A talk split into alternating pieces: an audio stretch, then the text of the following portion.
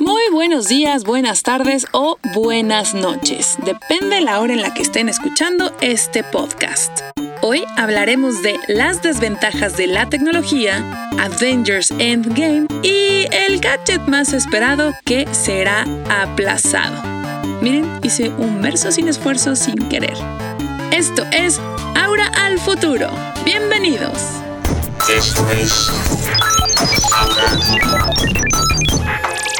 Aura al futuro.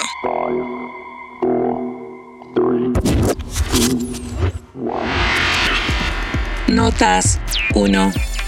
El primer video en YouTube cumplió 14 años.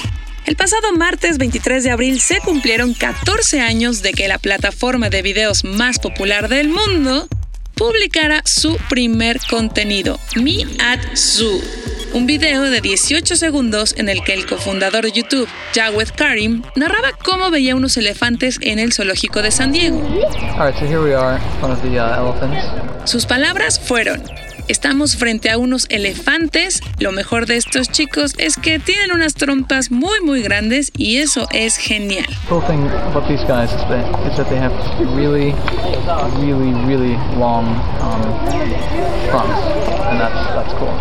Eso es todo lo que tengo que decir. Y literalmente fue todo, pues a pesar de que el video tiene 66 millones de vistas y su canal medio millón de suscriptores, Karim no volvió a subir un video ahí. Es curioso pensar que esto fue hace 14 años y que hoy la persona que genera más ingresos en YouTube es un niño de 8 años que es seguido por 19 millones de usuarios. What is this first one? A car. Estoy hablando de Ryan Toys Review, que en 2018 ganó unos 22 millones de dólares por su contenido. Race car. Race car, yeah. What's this next one called? Uh, ¿Sabrá Jawed Karim que hoy podría ser considerado como el padre de los influencers? Piénsenlo. 2. ¿Cuál es la contraseña más vulnerable del mundo? El Centro Nacional de Seguridad Cibernética del Reino Unido publicó un estudio que indica que los británicos no son muy buenos a la hora de crear sus contraseñas, pues siempre se basan en números, nombres, grupos musicales y equipos de fútbol. Sin embargo, el mundo tampoco se pone buzo, pues las contraseñas más hackeadas son números, ya sea del 1 al 6 o del 1 al 9, o las más famosas teclas QWERTY, Q-W-E-R-T-Y, así como la palabra en inglés password. De hecho, pareciera broma, pero es real. La contraseña más popular y vulnerable del mundo sigue siendo 1, 2, 3, 4, 5, 6. Y digo sigue siendo porque al menos desde hace tres años se hablaba de ese mismo tema, o bueno, más bien de ese número, que es este caso. Para que se den una idea, esta contraseña ha sido usada en 23.2 millones de cuentas. O sea que no somos nada originales si usamos ese número. Pero no, yo no uso esa contraseña.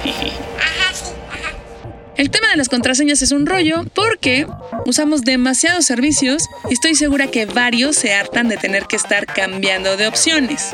Algunos tips. Usar contraseñas difíciles de adivinar, combinar tres palabras aleatorias pero fáciles de memorizar, ser creativo y usar palabras fáciles que recuerdes. Una buena aplicación para guardar las que es segura es One Password, lo único no tan bueno es que tiene un costo mensual. 3. Se pospone el lanzamiento de Galaxy Fold. En el episodio 6 de este podcast les conté la experiencia de cómo fue asistir a la presentación de este smartphone plegable en San Francisco. Samsung publicó un video en el que también se ve un teléfono con pantalla flexible Samsung's Mobile Head, DJ que funciona como teléfono y luego se convierte en tableta. Ahí mostraron el Galaxy Fold antes que nadie, pues a Samsung le gusta llegar primero y normalmente lo hace muy bien. Sin embargo, varios periodistas reportaron fallas en su hardware, pues la pantalla se congelaba, parpadeaba o en el peor de los casos se rompía. Al parecer, esto último se debe a que los usuarios retiraron una capa plástica que debía estar en la pantalla, pero que no sabían que no podían retirar. En un comunicado de prensa, la compañía dijo que varios usuarios han mostrado el potencial que tiene el producto y otros les han hecho saber que este necesita mejoras para asegurar la experiencia del usuario. Clearly there's something wrong with the Fold, at least the original devices, and they're going to do what they can to resolve this whole thing.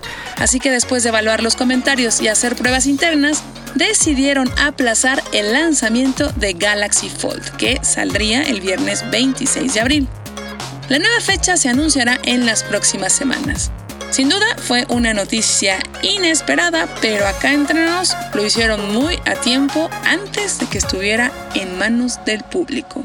4. Siguen los esfuerzos por reconstruir la Catedral de Notre Dame. Hace una semana, la Catedral de Notre Dame se estaba quemando ante nuestros ojos, pues además de las noticias, algunos usuarios hicieron streaming en tiempo real y la información se propagó rápidamente en redes sociales. Parisinos y turistas se concentran todo lo cerca que pueden de una Notre Dame humeante con una mezcla de incredulidad y voluntad de inventario, de una enumeración de daños que aún no se conoce. Entre el lamento y el enfado intentan asimilar cuánto de ellos se ha convertido en humo. Si bien existen plataformas como Google Arts Project que muestran recorridos virtuales y obras de arte para apreciar desde la comodidad de un clic, esta no fue la ocasión, pues desafortunadamente no cuenta con gran material de la catedral en comparación a otras exhibiciones. Por otro lado, empresas tecnológicas como Apple y Ubisoft y empresarios billonarios hicieron donativos para lograr su reconstrucción, de hecho, el tema de los donativos ha sido criticado porque en un abrir de ojos, dos empresarios y dos compañías francesas juntaron 700 millones de euros. Y la gente cuestiona cómo si hay dinero para eso y no para el calentamiento global, la pobreza o la hambruna.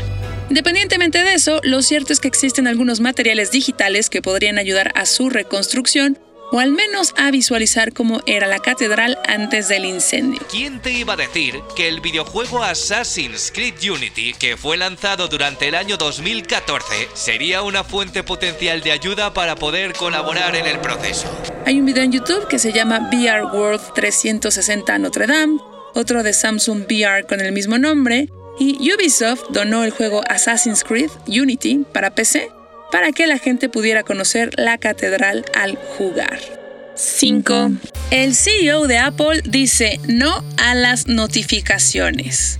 Hace unos días, la revista Time hizo un evento en el que participó Tim Cook, CEO de Apple, quien discutió sobre la relación que tenemos con nuestros teléfonos inteligentes. Según Cook, la empresa nunca quiso que la gente estuviera usando su teléfono todo el tiempo. De hecho, en meses recientes, él apagó sus notificaciones pues se cuestionó si necesitaba recibir miles de notificaciones al día. Incluso invitó a que la audiencia pague las notificaciones que lleguen en automático, pues Apple no quiere que la gente esté pegada a los iPhones. Y si la gente ve más su teléfono que los ojos de otra persona, entonces está haciendo mal.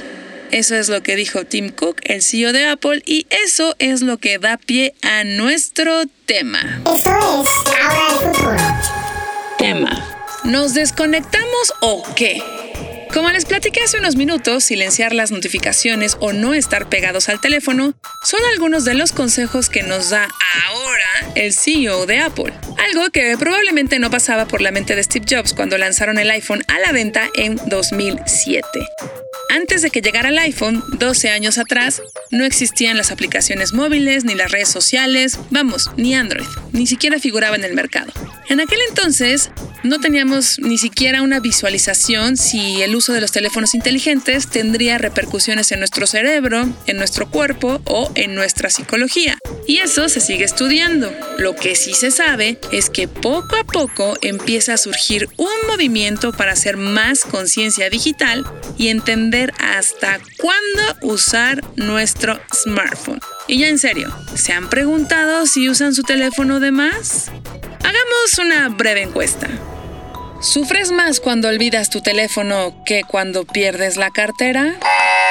¿Interrumpes una conversación cuando te llega un mensaje de WhatsApp? ¿Hablas con la otra persona mientras texteas? ¿Texteas al manejar? ¿No? Bueno, ¿Ves Waze al manejar? ¿Sientes la necesidad de ver tu teléfono cada cinco minutos? Entonces tienes el mal del celular. Este estudio fue avalado por la interventora de gobernación auralopez.com con la cédula AURALL 00100 2000. Evidentemente no soy psicóloga para hacer un test de este tipo, pero si les sonaron las preguntas es porque saben que eso está pasando. Y es normal, no son los únicos, de hecho no lo son. Las iniciativas sobre el uso del smartphone ya llevan un rato, pero apenas empiezan a hacer ruido. Vamos, hasta Plaza Sésamo acaba de sacar un video que se llama Device Free Dinner o Cenar sin dispositivos, en el que están todos los personajes y dicen que a la hora de cenar el celular han de guardar, pues convivir han de intentar y sus risas calmarán. Ajá. No, ya sé, me estoy sintiendo escritora de poetas de niños o algo por el estilo. Looks like it's device for dinner. Ah, nom, nom, nom. Oh, what's for dessert?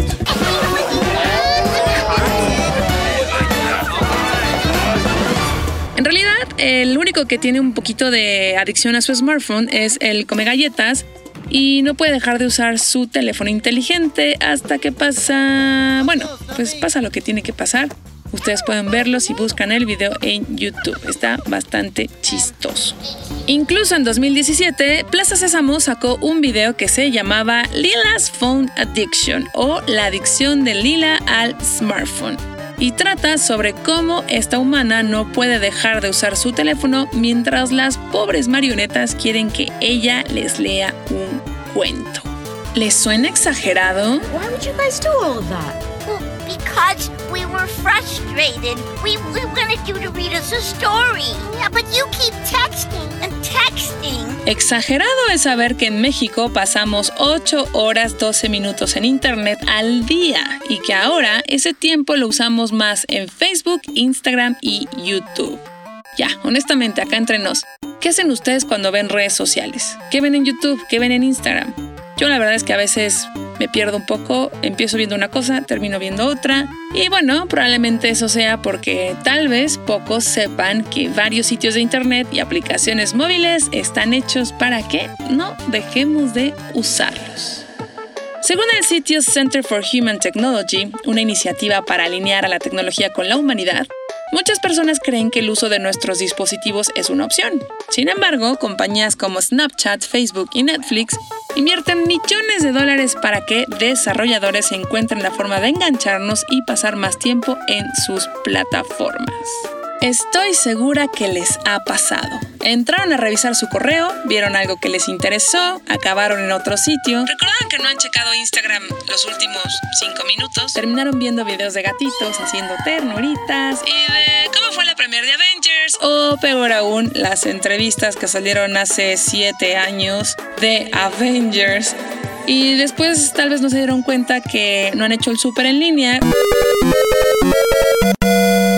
y entonces lo iban a hacer, pero entraron a Facebook y descubrieron que les lanzó imágenes de todo lo que no necesitaban, pero que quieren comprar y perdieron el tiempo y ups, ya se dieron cuenta, reaccionaron y lo primero que hicieron fue impulsivamente agarrar su celular para volver a hacer lo mismo sin que se dieran cuenta. Se repitió el ciclo. No, pues es que yo soy multitask. Ajá. Eso del multitask es un mito. Según Sherry Turkle, fundadora de la Iniciativa de la Tecnología y el Ser en el MIT, cuando pensamos que somos multitasking, en realidad nuestro cerebro se está moviendo de una cosa a otra y nuestro desempeño se deteriora por cada actividad que agregamos. El multitasking le da al cerebro una sensación neuroquímica de que estamos haciendo las cosas cada vez mejor, pero en realidad las estamos haciendo peor. Según Turkle, los multitaskers tienen problemas decidiendo cómo organizar su tiempo y olvidan leer las emociones humanas. Algo así como cuando estás contando algo muy importante y te están viendo y te dicen, ajá, te escucho, y están texteando y te dicen, espérate, te estoy texteando porque estoy escuchando porque soy multitask. Algo así. Les voy a pasar un dato. Cada que te distraes o interrumpes una actividad, ¿saben cuántos minutos se necesitan para volver a regresar en lo que estabas? 23 minutos y 15 segundos en promedio. Así de dispersa es nuestra atención. Esto según un estudio realizado en la Universidad de California. Pero, ¿cómo cambiar? Está cañón. Aquí sí se los dice la voz de la experiencia. Ajá, o sea, yo. Pero les voy a dar 5 tips que funcionan con muchísima paciencia y harta disciplina. Aquí les van. 5 tips para desconectarse. Tip número 1. Date cuenta de cómo usas tu teléfono. Cuánto tiempo pasas con él y para qué. La mayor parte del tiempo lo tomas por impulso, en automático. Te vas al baño y te quedas más de 10 minutos porque ibas a hacer una cosa pero te quedaste viendo películas. Ese es el primer paso. Tip número 2. Ponte un objetivo. Por ejemplo, mientras yo estoy haciendo este podcast, puse el teléfono en silencio en modo avión durante varias horas. Así que ahora que abra WhatsApp, voy a ver cuántos mensajes tengo. Ese es un posible objetivo. El otro puede ser dejar el teléfono en la sala dos horas. El otro puede ser no dormir con el teléfono al lado para que puedas dormirte y no agarrarlo en cualquier momento. Lo importante es que establezcas un objetivo. Tip número 3.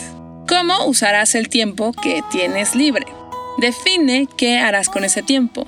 Lee un libro, ve una película en tu televisión, ve a la cocina y haz algo, pasea al perro, haz un rompecabezas, sal a caminar, haz un dibujo, algo que te cueste trabajo, bueno, no necesariamente que te cueste trabajo, sino que puedas hacer y que sea diferente a cómo usas tu smartphone y que te dé otro tipo de creatividad y que active otras partes de tu cerebro. No tiene que ser difícil, más bien puede ser algo que haga que te concentres solamente en esa actividad que estás haciendo.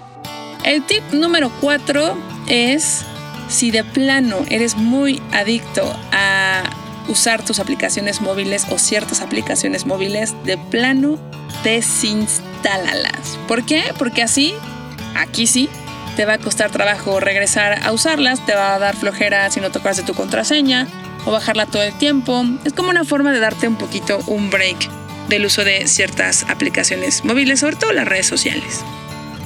Tip número 5. Sé muy paciente y constante, sobre todo constante. Porque, como todo lo que pasa en la vida, si quieres que se genere una especie de hábito, tienes que practicarlo porque si no, se te olvida. Y es ahí donde sí les habla la voz de la experiencia. Yo sé, es muy difícil, pero si hacemos hábitos con mucho esfuerzo y disciplina, se puede ir controlando esta automatización que se ha dado a lo largo de los años desde el punto de restablecer las conversaciones con el otro, ponerle atención, intentar estar en el presente, que aunque sea una frase que está muy choteada en nuestros días, es súper difícil de aplicar. Esto del aquí y el ahora. Básicamente es poner atención para que no acabemos como el video de Moby. Acuérdense de ese video, siempre es una referencia en este podcast. Are you lost in the world like me?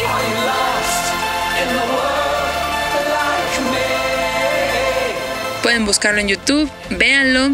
Es una animación muy interesante, como si fuera una animación de los 50, en donde todos estamos muy, bueno, ellos, los muñequitos, están muy absorbidos en sus dispositivos móviles. ¿Ustedes qué opinan? Recuerden que me pueden escribir en mi cuenta de Twitter aura-bajo o en mi instagram.com diagonal aurav.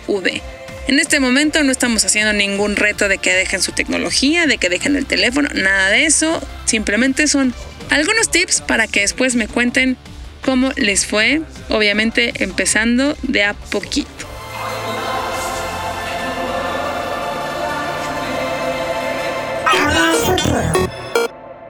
Cine. Hoy hablaremos un poquito de Avengers Endgame. No se preocupen, no hay spoilers, no les diré nada de rumores, teorías, posibles finales, etc. Porque soy una control freak de los spoilers. Los odio. Seems like a thousand years ago. I fought my way out of that cave, became Iron Man. Realized I loved you no saben cómo le he estado huyendo. De hecho, yo creo que no voy a entrar a mis redes sociales, aparte de lo que acabamos de platicar de desconectarte un poco, porque no quiero saber nada, absolutamente nada hasta que vea la película. Y sí, soy de las ñoñas que hizo hasta lo imposible por comprar boletos en línea en la noche cuando se cayeron los sitios de Cinemex y de Cinépolis. Que por cierto, el otro día un amigo, yo le estuve contando, no manches, fíjate que hice todo esto y me tardé y estuve horas y creo que me hicieron un doble cargo y bla, bla, bla. ¿Saben qué me contestó el muy cínico o astuto, no sé qué pensar? Me dijo, ay, ahora, yo pagué Rappi y mandé a alguien y lo estuvo en cinco minutos. Y yo así como de, ay, pues qué pudiente, ¿no? Pero bueno, esas son tipo de opciones que puede usar uno en la vida para comprar boletos de cosas al parecer y no estar ahí como uno picando y picando refresh hasta que apareciera mi boleto de Avengers. Retomando el tema, tendré la posibilidad de ver la película el viernes y por eso estaré un poquito ausente en mis redes sociales. Porque de verdad, los spoilers son, un tema y, y, yo confieso que una vez hice uno grande, feo, horrible de Game of Thrones porque me ganó el impulso, mm, me, da pena decirlo, pero me ganó el impulso de, debo publicar que lo vi antes que nadie, ya saben, el hashtag el tren de... Y, me sentí pésimo porque dije, no manches, ahora eres la primera que se queja de hacer esas cosas y mira lo que estás haciendo. Al final no gané nada, gané puros reproches, con toda la razón de la gente y de mis amigos. Así que, retomando el tema de que soy anti-spoilers, mmm, pues les platico que, como los chismes corren tan rápido, este año otra vez los hermanos Russo publicaron una carta en Instagram pidiendo a los más grandes fans del mundo evitar spoilers después del estreno de la película. Pues Thanos aún pide su silencio. El hashtag es Don't Spoil the Endgame.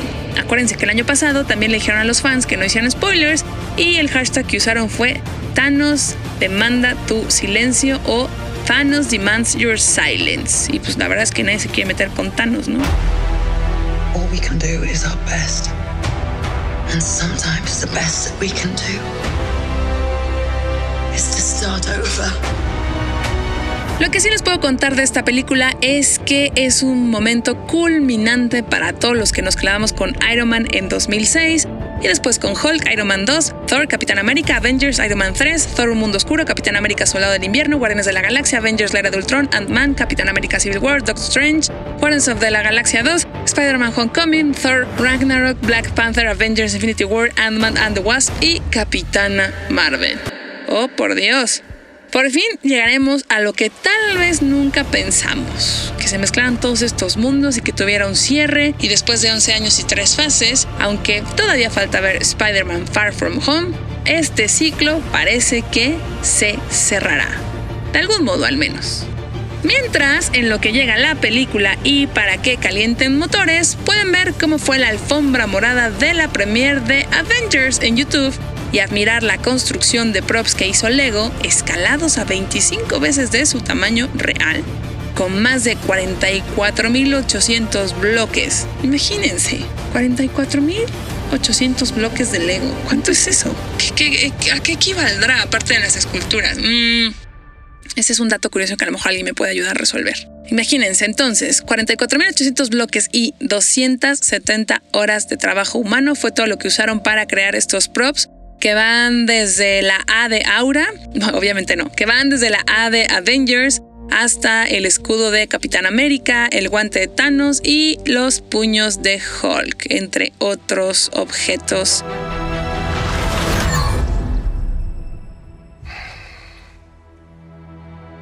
I like this one. de Avengers. Yo lo único que les voy a decir es que no se metan a internet hasta que vean la película y obviamente lo he dicho 80 veces, no hay que dar spoilers. Estén pendientes del próximo podcast donde hablaremos más del tema. Gracias por escuchar este podcast que se hizo con tecnología Intel Optane y ya saben que está disponible en Spotify, iTunes, Google Podcast y iHeartRadio. Si quieren saber más de tecnología y cultura digital, entren a mi cuenta de Twitter arroba aura-bajo o instagram.com diagonal aurav. Ahí pueden dejar sus comentarios con el hashtag auralfuturo y también sus dudas, sugerencias, quejas de preferencia, no, o sea, quejas de la vida, no, obviamente el contenido, lo que quieran. Y obviamente recuerden que la producción estuvo a cargo de Rodrigo Fernández de la Garza, mejor conocido en Twitter como fo-batman. Tengan una muy buena semana y espero que no tengan spoilers ahora que vayan al cine. Adiós. Esto es...